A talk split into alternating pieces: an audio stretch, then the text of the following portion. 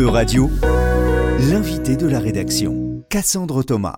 Les semaines d'information sur la santé mentale ont lieu partout en France jusqu'au 28 octobre. Elles ont pour objectif de sensibiliser l'opinion publique et de déstigmatiser les personnes souffrant de troubles psychiques. Dans ce contexte, Euradio reçoit Julien Ballet, directeur d'établissement médico-social au sein de l'ETAP, une association nantaise qui œuvre à la réinsertion des personnes. Bonjour Julien Ballet. Bonjour Cassandre. Pour commencer, Julien, c'est quoi le secteur médico-social? Qu'est-ce qu'il recouvre ce secteur? Qu'est-ce qu'il englobe? En fait, euh, je crois que pour comprendre le secteur médico-social aujourd'hui, ça me semble intéressant de faire un, petit rappel historique. Euh, il y a d'abord eu le temps de la charité au Moyen Âge avec des institutions hospitalières qui se sont tenues majoritairement par des confréries religieuses, qui étaient financées euh, par l'aumône des plus riches et, et qui prennent, voilà, aussi bien, qui prenaient en tout cas en charge aussi bien les malades que les indigents, que les orphelins, les fous, les personnes en situation de handicap. Et puis on a euh, eu ensuite euh, l'assistante publique qui démarre au, siècle des Lumières, où il y a des grandes villes qui ont commencé à mettre en place des bureaux des pauvres, des bureaux de mendicité. Des grandes villes comme lesquelles par exemple? Bordeaux notamment, Paris, euh, qui ont pu mettre en, en, place ces, ces, ces bureaux-là. Ce qui ce qui, euh, ce qui marque effectivement une première forme d'intervention sociale de l'État euh, en soutien auprès des personnes les plus vulnérables. Et puis, euh, on a ensuite, au XXe siècle, le temps des, des solidarités, où, avec les deux grandes guerres, en fait, les Français se préoccupent et, surtout se mobilisent massivement pour les gueules cassées, avec la naissance, dès les années 20, de l'APF, l'Association des paralysés de France, par exemple, et, bien d'autres associations encore. Et du coup, on a ensuite, effectivement, beaucoup d'associations loi dite 1901 qui se montent pour accompagner euh, effectivement des personnes en situation de précarité, d'autres des enfants en difficulté, des personnes en situation de handicap, d'autres des personnes âgées, et du coup qui étaient financés euh, au départ pour beaucoup par des dons, des legs, euh, avec des associations laïques qui commencent aussi à se monter et qui forment le pendant des, œuvres de charité. On a aussi du coup l'État-providence qui va prendre une place de plus en plus importante dans le financement de ces associations, qui vont elles aussi se fédérer, se professionnaliser. Euh, jusqu'à ce qu'en 1970, on ait une loi euh, voilà, qui recentre euh, l'hôpital sur sa mission première, à savoir le soin, et qui ouvre une loi fondatrice du secteur social et médico-social en 1975, qui va effectivement encadrer là les établissements, les autorisations de ces, ces établissements et définir aussi quelles sont les collectivités qui financent ces établissements sociaux et médico-sociaux. De ce qu'on comprend, le secteur médico-social, il a véritablement commencé à changer de forme à partir des années 70. Effectivement. Alors du coup, euh, au milieu des années 70, euh, dès le début des années 70 d'ailleurs, on se retrouve avec un secteur médico-social qui est très protéiforme. En fait, on a une grande diversité d'organismes gestionnaires avec euh, des associations, des établissements privés à but lucratif, des établissements publics et j'en passe, qui gèrent eux-mêmes une pluralité de services, des services d'hébergement, d'accompagnement à domicile, des instituts médico-éducatifs, des établissements spécialisés d'aide par le travail, euh, des services d'accompagnement médico-sociaux évidemment, et qui accompagnent ces services eux-mêmes différents publics, euh, qui vont des enfants euh, aux adolescents qui relèvent du champ de la protection de l'enfance, au champ des personnes âgées, au champ de l'insertion, en passant par tous les types de handicap à tous les âges de la vie.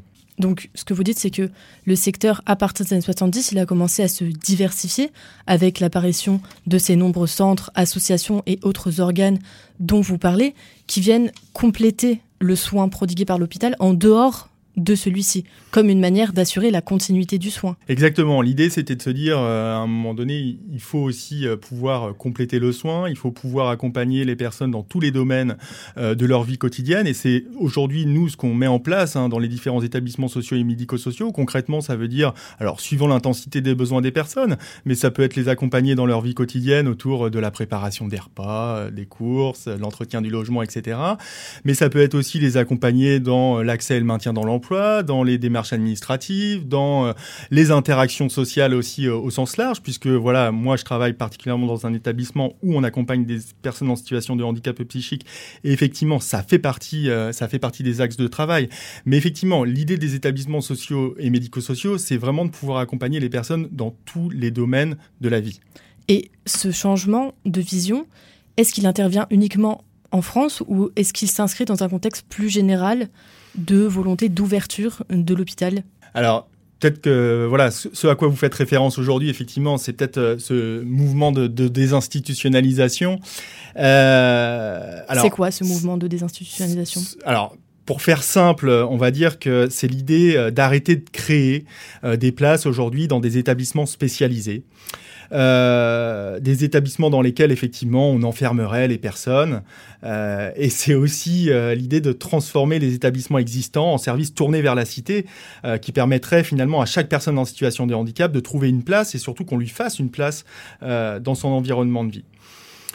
le mouvement de désinstitutionnalisation, c'est l'idée que les services proposent des accompagnements au plus proche des besoins des personnes, par exemple des accueils temporaires, des accueils de répit, euh, des accueils à la demi-journée, mais aussi euh, des modalités d'accompagnement qui soient les plus souples et les plus agiles possibles, euh, avec des solutions qui peuvent s'agencer entre elles. Concrètement, on prend un enfant en situation, voilà, on accompagne un, enfant en situation de handicap, on pourrait imaginer effectivement qu'il soit accompagné avec un service d'accompagnement à domicile, puis qu'il puisse aussi fréquenter un peu d'école en milieu ordinaire, puis un, un peu d'institut thérapeutique. Voilà, l'idée c'est aussi de pouvoir agencer les solutions en fonction des besoins des personnes. Euh, ce qui se passe aujourd'hui, c'est que euh, l'ONU euh, a dénoncé plusieurs fois ces dernières années le fait que la France bafouait les droits fondamentaux des personnes en situation de handicap et n'avait pas suffisamment mis l'accent sur l'inclusion dans ses politiques publiques. Donc vous dites que ce mouvement, il est aujourd'hui encore impulsé et soutenu par des organisations internationales Très clairement, comme celle de l'ONU, comme, euh, comme euh, les politiques publiques européennes aussi, qui vont dans le sens de l'inclusion euh, des personnes en situation de handicap.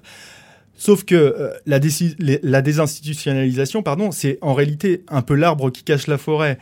sur le principe, d'aucun contredira l'idée qu'il faut qu'on se donne les moyens d'inclure au maximum les personnes en situation de handicap ou avec des fragilités quelles qu'elles soient. Euh, dans un milieu euh, scolaire ordinaire, dans un milieu de travail ordinaire, dans un logement ordinaire, inséré dans un quartier ordinaire. Euh, alors ça fait beaucoup d'ordinaire, je sais, mais effectivement, c'est quand même voilà ce qui transpire aujourd'hui dans ces politiques publiques-là. Derrière ça, c'est aussi l'idée du vivre ensemble. C'est aussi l'idée que les personnes en situation de handicap ne soient pas réduites à un statut d'usager d'un établissement et qu'elles fassent valoir leurs droits, leurs envies, qu'elles fassent valoir aussi leurs aspirations. Bref, qu'elles fassent leur propre choix sur leur devenir. Alors, de ma place, et je crois que la place de l'ensemble des professionnels aujourd'hui qui exercent dans le secteur social et médico-social, c'est quelque chose qui est tout à fait cohérent, c'est quelque chose qui transpire euh, voilà, dans les euh, projets de service, dans les projets d'établissement, sauf que la réalité, elle est un peu plus prosaïque euh, qu'il n'y paraît aujourd'hui, et les moyens sont clairement insuffisants aujourd'hui pour accélérer ce mouvement d'inclusion on parvient pas aujourd'hui à couvrir les besoins des personnes en fragilité. À titre d'exemple, euh, sur le département de Loire-Atlantique, on a près de 900 enfants en situation de handicap qui ont un droit ouvert par la maison départementale des personnes en situation de handicap pour une place en institut médico-éducatif, pour une place en service éducatif spécial et de soins à domicile. Euh, ou bien tout simplement pour pouvoir bénéficier de la présence d'un accompagnant d'élèves en situation de handicap dans leur classe. Et ces enfants ne peuvent pas faire valoir leurs droits, faute de place en établissement, faute de personnel à ESH. Euh, aujourd'hui, très clairement, ça donne des situations catastrophiques où on a des enfants qui sont maintenus à l'école faute de place en institut spécialisé et qui sont en décalage complet avec leur classe, des parents qui refusent ces situations et qui s'arrêtent de bosser, des parents qui euh, se saignent, j'ai envie de dire, pour donner le plus de chances possible à leur enfant et qui ont recours à des éducateurs spécialisés libéraux pour accompagner et soutenir les apprentissages. Et, dans ce contexte-là, euh, il y a aussi, et il faut le souligner, des enfants qui ont dû être hospitalisés en service de psychiatrie psychiatrie adulte, faute de place en pédopsychiatrie. Donc, ce que vous dites, c'est que les organisations internationales, les euh, autorités donnent des ambitions qui sont euh, bien trop élevées par rapport aux moyens qui sont fournis. Est-ce que l'association l'étape dans, dans, tout ça elle, elle, le vit au quotidien? Alors, ce que, ce, que, ce que je peux dire effectivement, c'est qu'il y a un décalage aujourd'hui entre les ambitions politiques et les moyens qui nous sont alloués. Ça, c'est une réalité. Je pense qu'on a déjà un gros retard à rattraper pour couvrir les besoins existants, ça c'est clair. Et ensuite, euh, je pense que euh, la désinstitutionnalisation, ça reste quelque chose euh, à nuancer dans la mesure où le niveau des besoins des enfants ou adultes en situation de handicap est parfois tel que le maintien dans un milieu ordinaire, quel qu'il soit, euh, peut aussi se révéler euh, délétère. Alors, pour en revenir effectivement euh, à l'association à l'association l'étape effectivement moi je suis donc directeur d'un des établissements de cette association là c'est une association l'étape qui intervient donc sur le bassin nantais qui a été fondée en 1958 c'est une association pour voilà la petite histoire qui a été fondée à l'initiative de visiteurs de prison qui se sont dit au-delà de la visite en, prison, qu'est-ce qu'on peut apporter aux sortants de détention pour qu'ils puissent se réinsérer au mieux dans la société? Et c'est comme ça, effectivement, qu'on a pu leur proposer, euh, on a commencé à proposer des logements en sortie euh, de détention euh, à, à, ces personnes. C'est d'ailleurs un dispositif qui existe toujours au sein d'un établissement qui s'appelle l'étape insertion.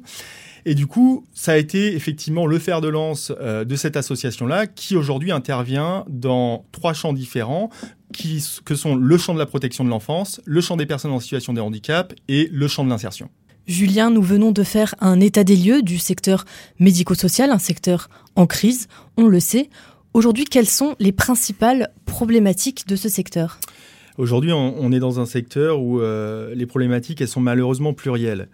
Euh, on a clairement devant nous des signaux d'effondrement historique euh, du secteur social et médico-social.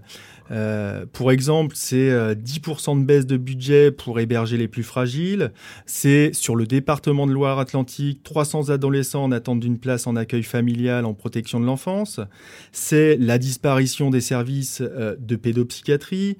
Euh, c'est aussi un manque de moyens pour répondre aux besoins des personnes en situation de handicap, avec euh, des listes d'attente qui s'allongent à l'entrée des services sociaux et médico-sociaux.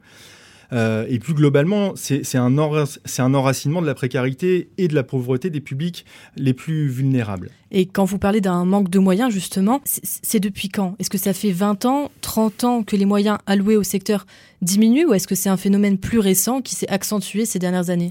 Je dirais que c'est un phénomène plus récent qui s'est euh, effectivement voilà, majoré là, au, fil, euh, au fil des dernières années.